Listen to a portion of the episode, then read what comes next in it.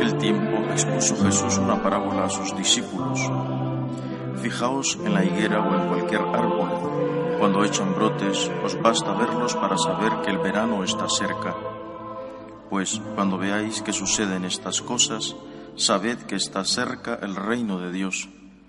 Os aseguro que antes que pase esta generación, todo eso se cumplirá. El cielo y la tierra pasarán, mis palabras no pasarán. Palabra del Señor.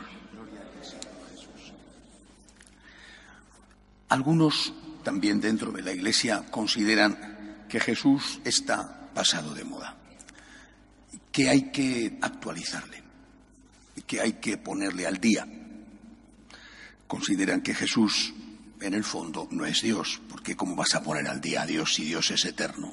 Dios no es ni de ahora, ni de ayer, ni de mañana, Dios es de siempre.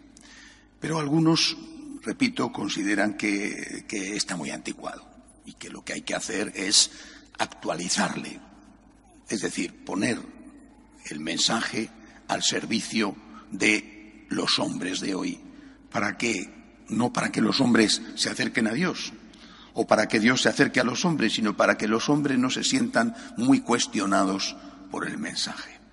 Por eso conviene escuchar estas palabras del Señor. El cielo y la tierra pasarán, mis palabras no pasarán.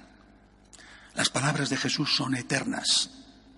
Y claro, pues habrá, repito, quien piense que eso no es así, que lo que Jesucristo dijo hace dos mil años es para los hombres de hace dos mil años. Pues yo creo que, que estas personas lo que tienen que hacer es fundar su propia religión y los otros dejarnos siguiendo a Jesucristo. Queremos seguir a Jesucristo. Él es nuestro Dios.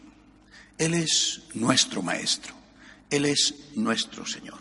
Nosotros somos pecadores. No es que decimos, dejadnos a los buenos y marcharos los malos. Qué estupidez. Todos somos pecadores. Dejadnos a aquellos que queremos seguir a Jesucristo sabiendo que somos pecadores y sabiendo que queremos ser santos aunque sigamos siendo pecadores. Dejadnos seguir a Jesucristo. Eh, no, se trata de hacer una religión al uso del mundo para que el mundo aplauda a la religión. No se trata de hacer una religión para que los medios de comunicación digan que esa sí es una religión eh, que sirve al hombre como el hombre quiere ser servido, es decir, que le da gusto al hombre. Se trata de mantener la religión que fundó el propio Dios cuando se hizo hombre. Repito, si, si, hoy en día, hoy en día cabe todo el mundo. Ayer hablaba con un eh, sacerdote brasileño y me hablaba de una parroquia en su país eh, que tiene en la parroquia un templo, la parroquia católica antes no hace mucho era el único templo que había.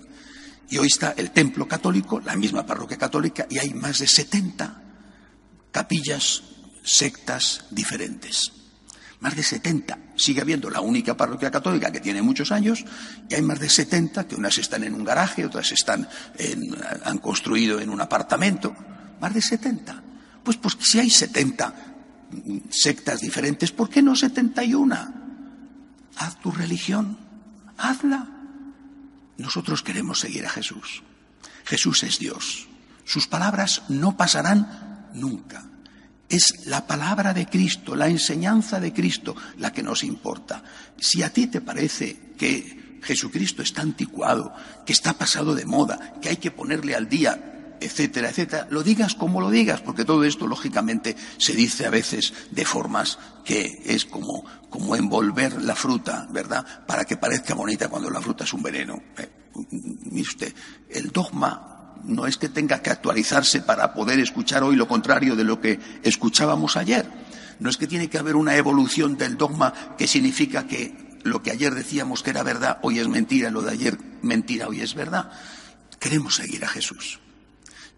Mis palabras, dice el Señor, no pasarán. Las palabras de Cristo, la enseñanza de la Iglesia de dos mil años no pasarán. Repito, pero si hay tantas iglesias distintas, tantísimas religiones diferentes, pues una más, pues una más que nos dejen a los que queremos seguir a Jesús, pecadores como somos, eso sí, pecadores como somos, que nos dejen seguir a Jesús tal y como Él enseñó, tal y como la Iglesia nos lo ha transmitido.